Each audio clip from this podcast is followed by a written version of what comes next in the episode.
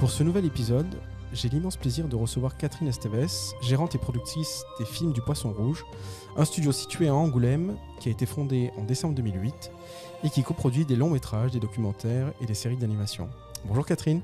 Bonjour Sabri. Comment ça va? Très bien, merci. Je me posais cette question, votre messagerie, elle doit déborder de demandes depuis le succès de Klaus, non? C'est vrai. C'est vrai.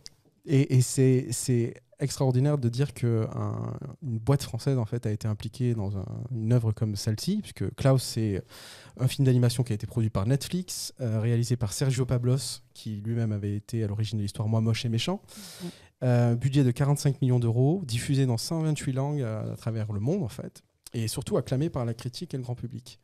Un film de Noël. Euh, typique mais magnifique à regarder. Alors comment vous avez été impliqué dans ce projet? Alors c'est une chance, oui, c'est vrai que c'est une chance pour un, studio tel que le nôtre euh, d'être euh, sur ce film. Alors euh, on a été, on s'est retrouvé sur ce projet pour deux raisons. Donc parce que on connaissait un peu Sergio, parce que par le passé je dirigeais un studio en France à Paris qui avait été monté par les anciens Disney France. Et Sergio était un ancien Disney. C'est un réseau qui fonctionne bien et donc je le connaissais un peu. Et euh, il y a une autre raison, c'est que Sergio, pour son film, qui est full 2D, comme vous le savez, avec un rendu très spécifique, voulait euh, tendre un peu sur un effet 3D, tout en affichant, en affirmant que c'était de la 2D, en ayant des textures, en ayant une lumière très particulière. Et Sergio euh, travaillait de façon très rapprochée avec un excellent ami à moi qui s'appelle Yoshimichi Tamura, qui est un très très bon animateur, un très, grand animateur français. Français, d'accord. D'origine japonaise, mais français. Et, euh, et qui, euh, avec qui on avait fait un premier court métrage, euh, mais il y avait des années de ça, c'était en 2011, avec un de nos outils propriétaires qui s'appelle MOE, qui est un outil de texturing. Et donc qui applique de façon automatisée de la matière sur des animations. Et donc, au départ, Sergio est venu nous voir pour ça. Et puis, euh, on, a, on a travaillé avec lui euh, sur son projet mhm. et on a découvert aussi ses volontés en termes de mise en lumière. D'accord. Et donc, on lui a dit, mais, euh, nous, on a l'outil pour faire ça également. Voilà. donc, ça, comme ça, ça, a démarré comme ça. Ça a démarré comme ça. Je vous propose de regarder la, la bande-annonce, enfin, ou une partie de la bande-annonce de ce film qui est quand même extraordinaire. Allons-y. Bonjour, Jasper Johansson, votre facteur. Monsieur Klaus, vous avez un don. Vos mains sont faites pour fabriquer des jouets. Alors je me suis dit que si vous acceptiez de donner vos vieux jouets, je serais ravi de les livrer gratuitement. Ce soir, je viendrai avec toi. Ce n'est pas la peine de vous déranger, vraiment. À ce soir alors.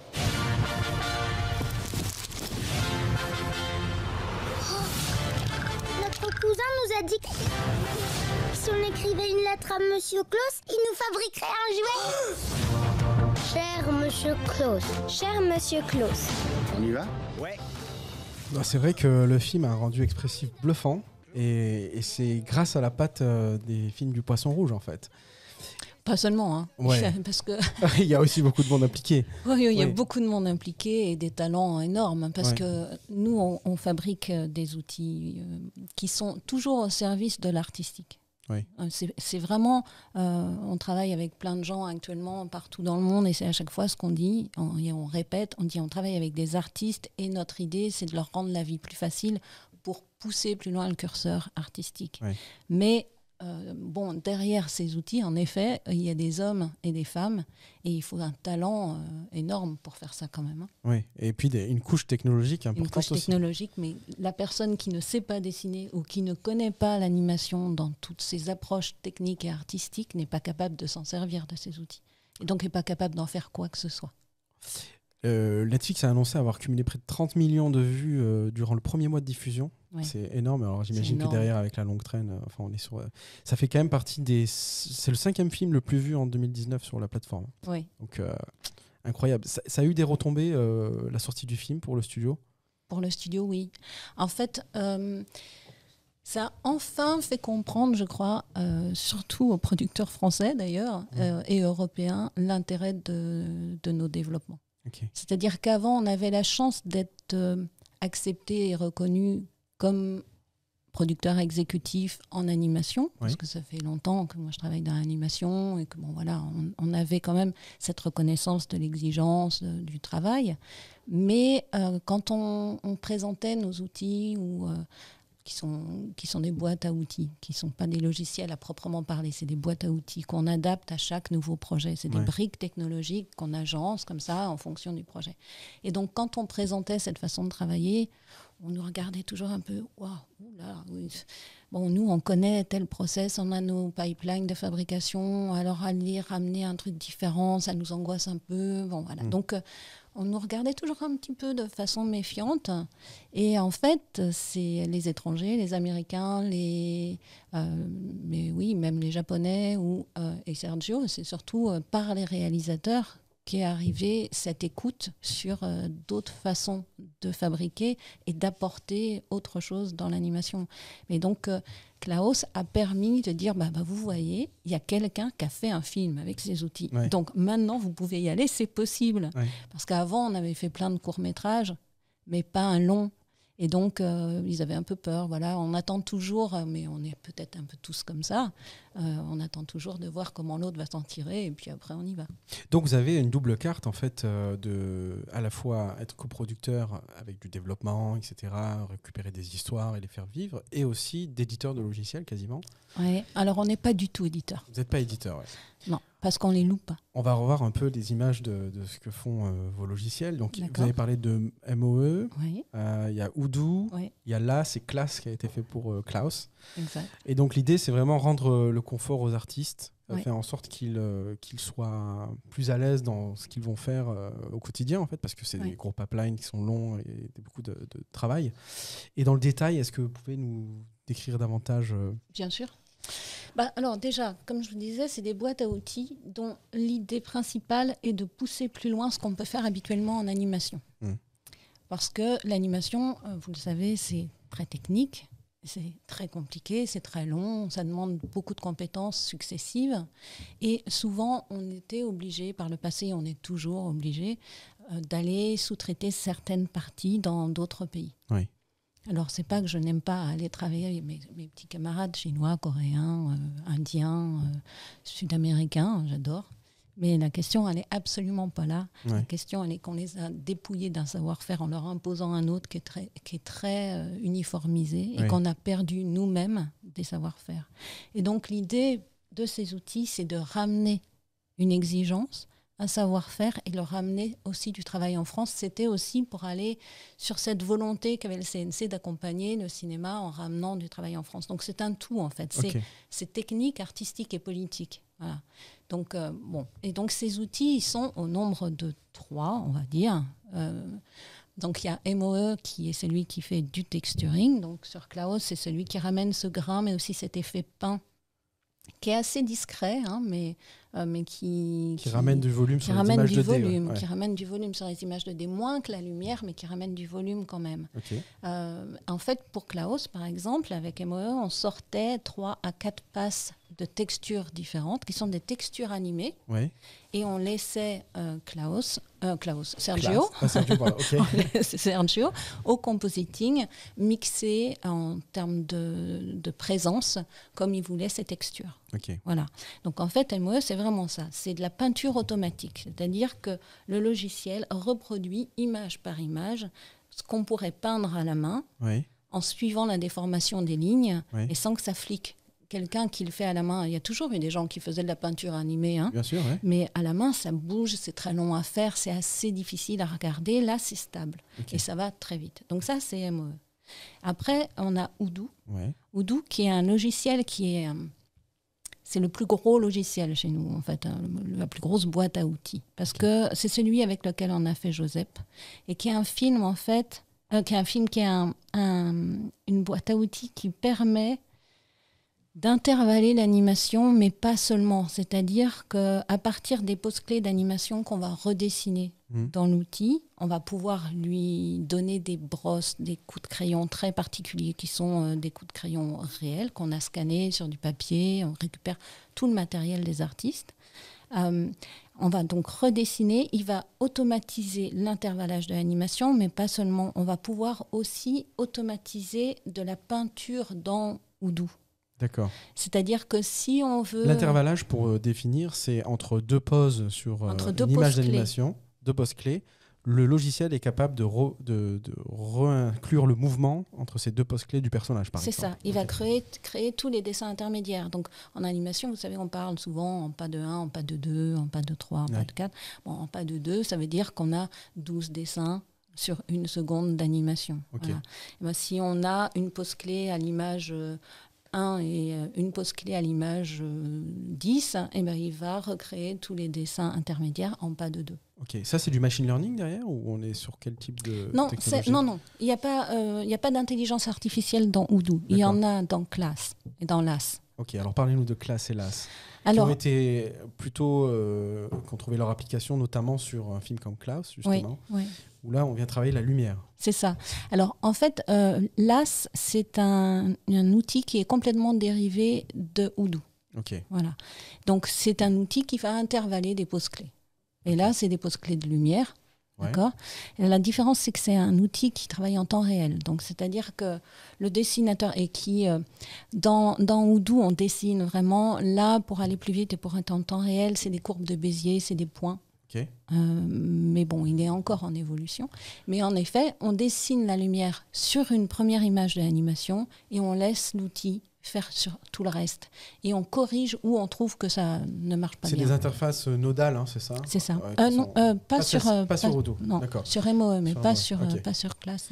C'est vrai que pour des non-initiés, voir ces choses-là, on se dit waouh, ça a l'air un peu complexe et tout. Ça l'est certainement d'ailleurs, mais Ça l'est, oui. pour les gens de, qui sont experts dans l'animation et qui travaillent sur, sur chacune des phases, c'est des outils hyper euh, bénéfiques en fait à leur Oui, travail. Oui. Un gain de temps en fait. C'est un gain de temps, mais c'est aussi c'est un confort surtout, et c'est la possibilité de donner plus de liberté aux réalisateurs et aux animateurs, parce que on peut faire des choses qu'on peut pas faire habituellement.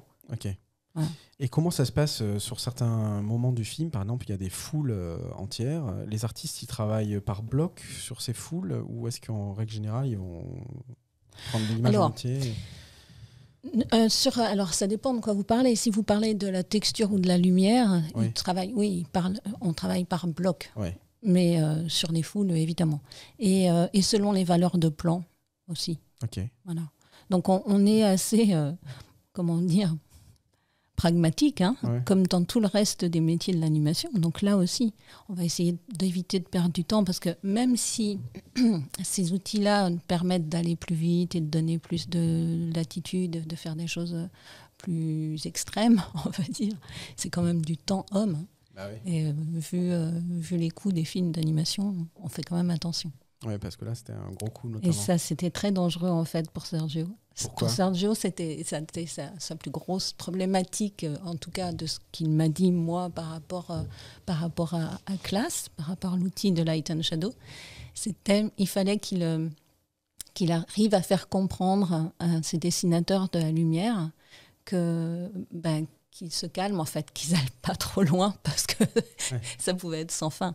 Je sais Ouais. pas, vous avez dû voir sur le net, il y a des, il y a des petites vidéos qui ont été faites euh, par le, le superviseur du lighting sur un plan et sur toutes les couches de lumière qu'il a faites. C'est délirant. Ouais. C'est absolument délirant. Donc il pouvait aller très très très loin. Et il a fallu que Sergio les calme en disant oh, on s'arrête là. Ouais, parce que Sinon, euh, ouais. non, mais ça, ça donne la profondeur de possibilités en fait de, de tels logiciels. Oui, oui, c'est sûr. Euh, vous êtes titulaire d'un MBA. euh, vrai. Et je me posais la question si cet élan de développer des stratégies de, de, bah, de software aussi, enfin de couches software, c'est quelque chose qui vous était venu parce que voilà, il y a un élan euh, quand on fait un MBA, on, on comprend un petit peu les enjeux plus stratégiques, plus. euh, euh, C'est fort possible. ouais. C'est fort possible. Très sincèrement, j'ai fait beaucoup d'études dans ma vie parce que j'étais incapable de choisir. Voilà. Parce que je pense vraiment que les gens sont totalement indéfinis et c'est notre richesse. Ouais. Et euh, mon, indé- mon indéfinition à moi, c'est que je, je suis incapable de faire certains choix.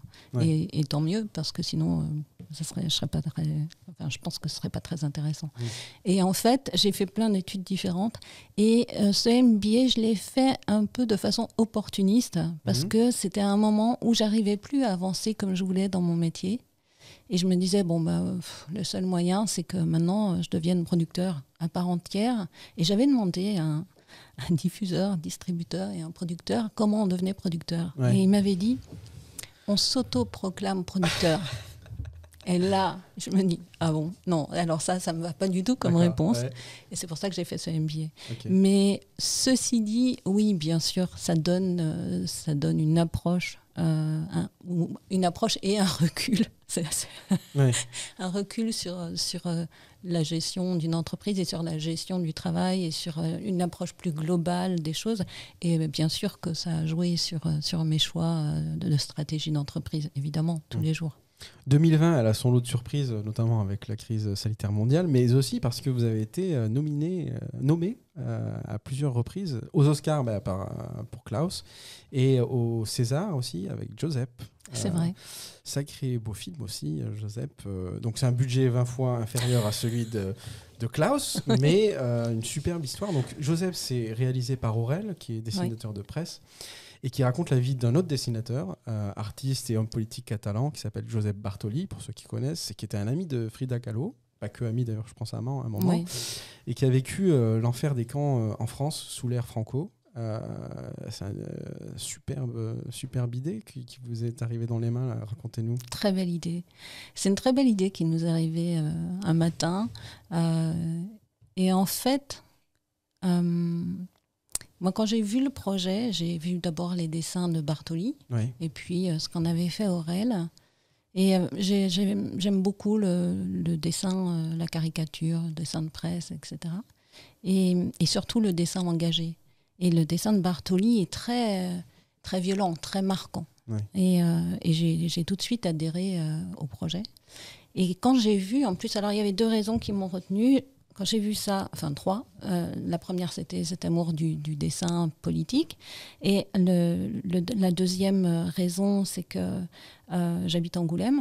Et qu'à Angoulême, on a un devoir de mémoire par rapport euh, aux réfugiés espagnols, puisque le, le premier train de déportés espagnols vers les camps de la mort est parti d'Angoulême.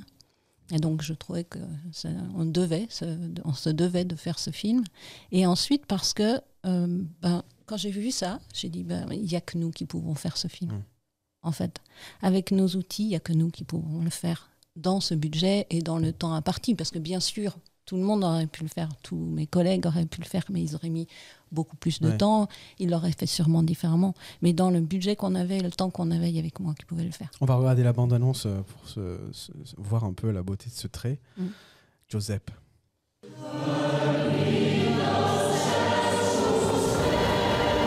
« 1939. Ça te dit quelque chose? 500 000 réfugiés cherchent un abri en France. Tu crois qu'ils méritaient ça Les fils de fer barbelés dressés pour laisser mourir de faim, de froid, de maladie, frappés, humiliés. Régalez-vous Oh, il y avait bien quelques gestes. Tenez, c'est pour vous. Sembla que estiguis esperant algú amb moltes ganes, oi? Sí, la meva promesa. Allez, bougez-vous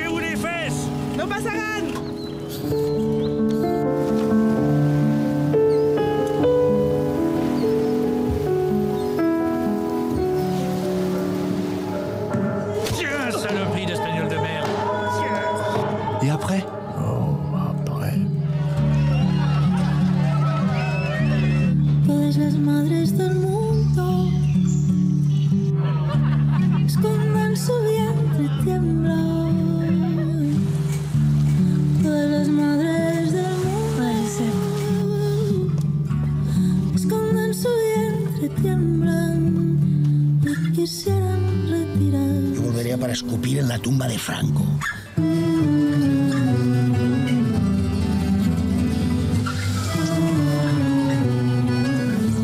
Voilà, superbe. euh, la musique est en- Ah, envoûtante en plus. Ah, ouais. C'est la poésie en fait ce film. hein. Oui, c'est vrai, c'est de la poésie. C'est ce que j'allais vous dire. Cette musique, elle est magnifique. Mm. Elle est vraiment très, très belle. Le travail de Sylvia est fantastique. Alors là, vraiment, absolument pour rien. hein. Ouais. Parce que là, nous, on y était du tout pour rien. La musique, c'est Aurel et, et Serge Laloux, euh, le producteur délégué principal, qui ont, qui ont géré tout ça. Mais alors, quelle belle idée. Et alors, euh, on est tellement fiers que ce soit une femme qui a fait la musique d'un film d'animation. Ouais. C'est- pas très fréquent. Ouais. Et elle a fait magistralement. Bravo à elle. Euh, juste pour remettre en contexte, euh, c'est ce qu'on appelle la retirada. hein. Mhm. C'est euh, à partir de février 1939, 500 000 républicains espagnols qui franchissent la frontière franco-espagnole à la suite de la chute du second, la Seconde République et la victoire du général Franco. Et le gouvernement français qui reçoit ces Espagnols mais les parque dans des camps de concentration en fait où Mhm. beaucoup d'entre eux vont périr de faute de soins et De malnutrition, de de froid. nourriture, ouais. ouais. Et puis, ils vont, être finir, vont finir déportés. Très bien. Et donc du coup, ça a été euh, sélectionné euh, À Cannes. dans- à Cannes. Ah, bravo. Ouais, oui. C'est top. Alors non, il faut dire bravo à toutes les équipes parce qu'on l'a pas fait tout seul. Bien sûr. Mais c'est quand même ce grain particulier qui fait qu'il Oui, se oui, retrouve dans la sélection. Quoi. Ah non, Et- c'est ce grain, c'est cette façon d'aborder l'animation, la mise en scène également, mais c'est aussi le décor qui a été fait chez Tchak à Lille, qui est magnifique, euh, avec nos partenaires de, de JT aussi à. Ils sont, où ils sont dans l'Est, j'ai oublié, à côté de Strasbourg, hein, Ouais. dans un tout petit village, j'a- j'arrive jamais à me souvenir le nom. Mais c'est le travail du compositing aussi qui a été fait euh, à Montpellier, donc avec l'effet spécial. Non, c'est un, un vrai travail d'équipe. Collectif, ouais. C'est un gros travail. Et être nommé à Cannes, ça aide pour les ventes internationales? Alors, il faudrait plus poser cette question à Serge Laloux. Ouais. Euh, ça aide. En fait, euh, on avait déjà un distributeur pour les ventes internationales avant euh, d'être sélectionné à Cannes. Mais ça, oui. Alors, le film du coup est soutenu par par l'AFCA, pardon, est soutenu également par Télérama, et a plein, plein, plein de soutien, plein de bonnes fées au-dessus de son berceau, et c'est lié en effet à la sélection à Cannes, bien sûr. Vous avez mentionné euh, bah, Angoulême, Oui. où vous travaillez en fait. Euh, Parlez-moi un peu de cette ville qui est un peu euh, mythique dans le domaine de l'animation, puisqu'il y a beaucoup de, Il y a beaucoup de il studios. y a beaucoup de studios qui sont là-bas. C'est et la, ville de l'image. C'est la BD au début. Ouais, c'est la. BD. Alors, c'est pas que la BD. C'est aussi une ville qui, à l'origine, fabriquait du papier, du papier à cigarette. Voilà. Donc, du papier à cigarette à dessin et la BD. Et voilà. Donc, euh, c'est une filière qui, qui remonte à des, Ah des oui, centenaires, à, longtemps, oui. Et donc, euh, c'est la ville de l'image, oui. Alors, bon, euh, c'est aussi le premier. le premier alors, on a Magélis, nous, qui est. Qui est alors, c'est un pôle image, il n'y a pas d'autre Oui. mot. C'est le premier pôle image vraiment marquant de la France. Maintenant, il y en a plein ailleurs. Mais historiquement, c'est le premier. Donc, euh, bon, ben voilà, il y avait pas mal de savoir-faire. Moi, j'étais pas d'Angoulême au départ. hein. Ouais. Mais quand j'ai quitté Paris, j'ai dit, bah, je vais là-bas. Je vais- là-bas. D'abord, il fait vachement plus beau. C'est vrai qu'on a beaucoup de soleil, il fait chaud. Il là, là, on a de l'espace, la campagne est là, c'est très joli. Mais euh, et puis euh, et puis en fait, il y a des viviers importants de compétences parce qu'en plus il y a des écoles de l'image. Donc euh, quand on va s'installer là-bas, bon, on se dit bon ok, je vais pas avoir trop de mal à, à trouver des gens pour travailler avec moi. Aujourd'hui, vous êtes gérante euh, et vous avez été fondatrice. Comment c'était les débuts euh, quand on monte un studio d'animation? Parce que une des premières euh, séries que vous avez greenlightées, c'était Lassie. Ouais, il y en a eu une avant. Il y a eu une avant, c'était Ouais. quoi? Ça s'appelait Petit Creux. Petit Creux Ah, Ouais. C'était quoi ça? Alors, euh, ça, c'est une série qui nous a été apportée par un réalisateur qui s'appelait Renato, enfin qui s'appelle toujours Ouais. Renato, et euh, qui était pour Ellipse Animation. C'était une série preschool qui était sur comment euh, se nourrir correctement. Voilà. Et alors, c'était l'histoire, on prenait euh, quatre ingrédients, et avec ces quatre ingrédients, ben, il fallait créer une petite recette en très peu de temps. Voilà, donc c'était mignon comme tout. Et alors, c'était, euh, bah, par exemple, on faisait un sandwich en forme de chien, euh, une entrée en forme de vache. Ou, voilà, c'était, assez ludique.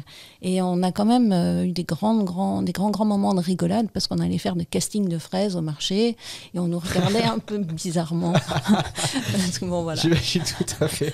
Avec la loupe à regarder le moindre petit grain. Non, celle-là, elle en a trop, des petits grains. Bah, Ouais, mais Lassie, c'est quand même euh, légal au décès, quoi. C'est aussi. Ah oui, euh, là, voilà. c'est du 26 x 26 minutes. C'est de la production exécutive, c'est du lourd. Hein, là, Ouais. ça, ça rigole On va se regarder euh, Lassie, ça, ça fait toujours plaisir de re- replonger en enfance.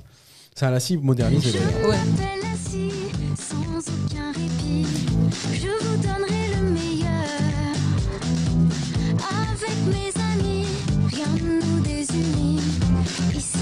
Voilà, un trait plus moderne, euh, de l'aventure et tout. J'avais oublié la musique. Ouais, la musique, est, bah, elle est faite pour les enfants. Ah oui, oui, euh, vraiment, top, non, hein. c'est rigolo de. de C'est le célèbre collet apparu au cinéma en 1943, euh, qui a connu Mhm. un succès tel au cinéma et à la télévision que c'est le premier chien à avoir eu droit à son étoile sur Hollywood Boulevard quand même. hein. C'est vrai? Ouais. Je savais pas. Donc euh, c'était bien parce que Lassie parlait aux autres animaux, donc il y avait tout cet avantage-là euh, de l'animation. Et ça, vous- ça vous évoque des souvenirs euh, d'il y a longtemps ou- Ah oui, oui, bien Ouais. sûr. Non, mais c'était, c'était sympa, cette, cette aventure. Alors, c'est Superprod qui m'avait demandé euh, de prendre en charge la scie. Alors, Superprod, je les connaissais déjà parce que, pareil, euh, Superprod, c'était des anciens producteurs de Alpha Nîmes. Nîmes Mhm. Ouais, je finis par confondre tous les noms de boîtes. hein. c'est, l'âge. Non, Je sais pas ce que c'est, en tout cas. Euh, mais j'avais déjà travaillé avec eux sur, euh, sur un long métrage euh, qui s'appelait Franklin et le secret du lac de Ah la oui. tortue. Et donc, euh, bon, quand j'ai monté le studio, bah, ils, sont, ils avaient confiance, ils sont venus me voir et je les remercie mille fois. Et on a fait euh, La Scie. Et La Scie, euh, c'était avec euh, un réalisateur qui s'appelle Jean-Christophe Roger, qui est un homme adorable et qui est venu à Angoulême s'installer. Et on était une équipe de 65, 70 personnes. Ah ouais, quand même. Et donc, bah oui, ça c'est du boulot. hein. Et, et oui, 26 fois 26 minutes, là, là, je, vous le, je vous le dis, ça rigole pas. Ah bah ça rigole. Et c'est très, c'est très taylorien. C'est- Ouais. Là, c'est une organisation, on n'en sort pas. Et on travaillait avec euh, les Indiens, euh, qui étaient aussi euh, coproducteurs et Enfin, ils étaient coproducteurs et ils fabriquaient l'animation. Donc nous, on, on- on fas- on commençait, pardon, euh, au design Oui. on s'arrêtait au storyboard, on faisait une première partie de layout, on envoyait ça aux Indiens qui faisaient le layout, l'animation, la mise en couleur, qui nous retournaient ça et nous on faisait, on finissait le film, on faisait le compositing, le montage, voilà. Rendering. et puis après toute la post-prod, euh, tout ça. Et en fait, c'était des situations absolument abracadabrantesques. Parce que parce qu'il fallait aller vite, que c'était un- un- une exigence très élevée. Et qu'en fait, euh, ben, en Inde, ils avaient parfois du mal à, à tenir à la cadence. Donc, ils nous renvoyaient des choses qu'on ne pouvait pas accepter parce que ça ne respectait pas le, le contrat, Ouais. le cahier des charges. Ouais. Et donc, on renvoyait et qui nous disaient bon, ben, on les fera un peu plus tard parce que comme on est producteur, il faut quand même qu'on nourrisse nos studios avant de pouvoir faire. Et donc, on s'est retrouvés à, à finir cette série petit morceau par petit morceau, en tout cas moi toute seule dans le studio. Ah Parce ouais. que j'ai plus d'équipe. Waouh, Donc- ça devait être compliqué. Ah, c'était des petites choses. hein. Ouais. C'était des petites choses, mais des, des petites corrections de compositing, etc. Mais j'avais plus personne. Et c'est ça, monter une boîte, c'est mettre les mains dans le cambouis en fait. c'est Ouais, ça, C'est pour ça que ça doit être. C'est commencer sur un truc où on est très nombreux et puis on finit tout seul là à la fin. Et on se dit, ah ben mince, il n'y a plus que moi.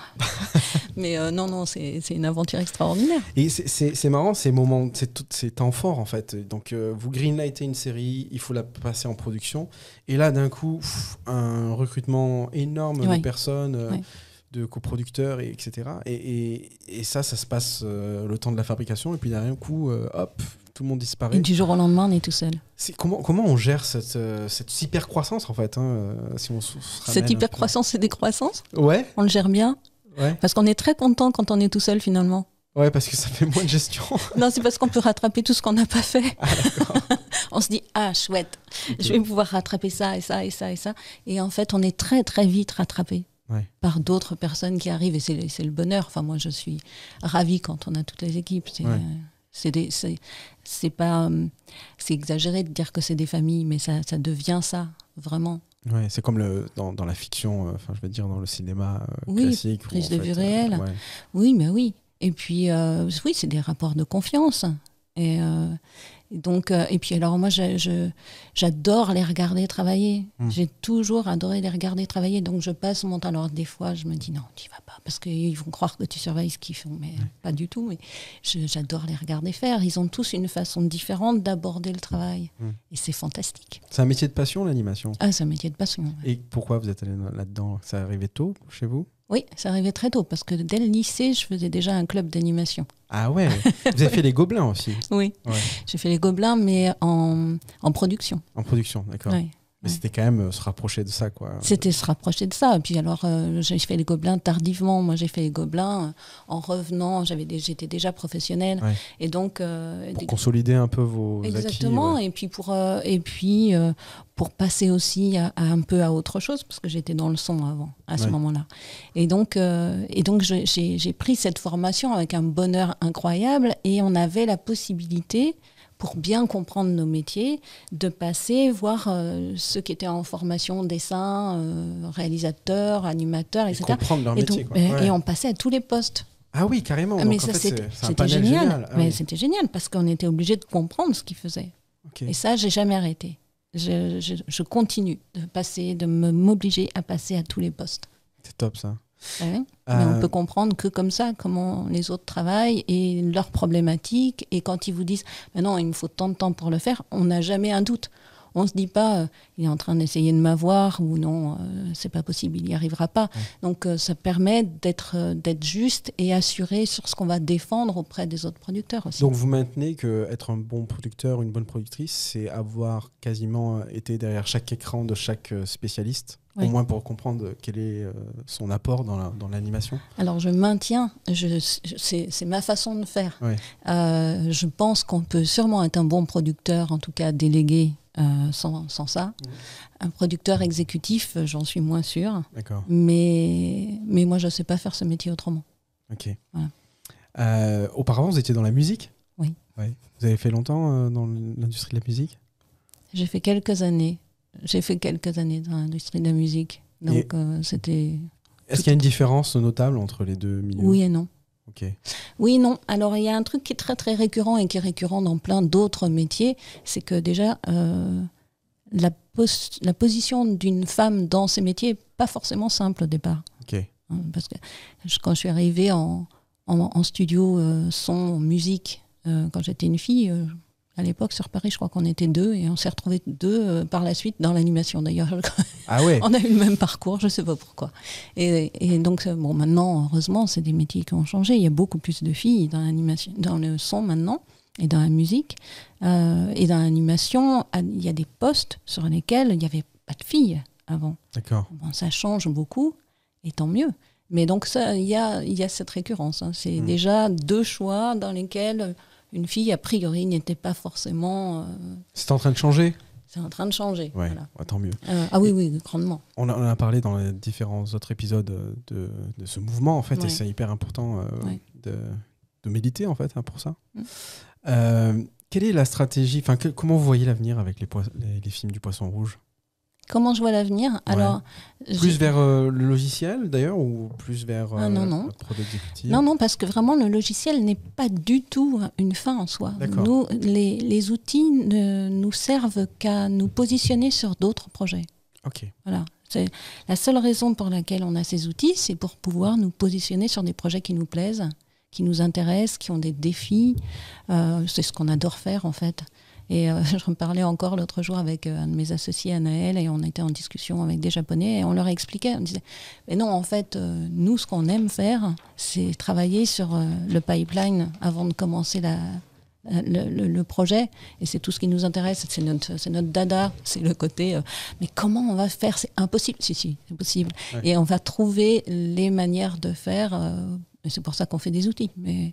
Donc l'avenir, c'est quoi? Bah, C'est continuer de se positionner sur des projets qui vont nous, nous happer, euh, nous plaire. euh, Et qui régale les téléspectateurs. Donc, euh, voilà, on espère. ben, merci. Catherine, on arrive à la fin de ce podcast. Merci infiniment d'avoir accepté mon invitation. Euh. C'était super euh, la discussion. Euh, et puis, écoutez, merci aux éditeurs et aux éditrices de nous avoir écoutés aujourd'hui. Si cela vous a plu, n'hésitez pas à le partager, à nous mettre de- des étoiles, 5 étoiles c'est tant mieux, et à vous abonner pour recevoir les prochains épisodes. Au revoir Catherine. Au revoir et merci beaucoup.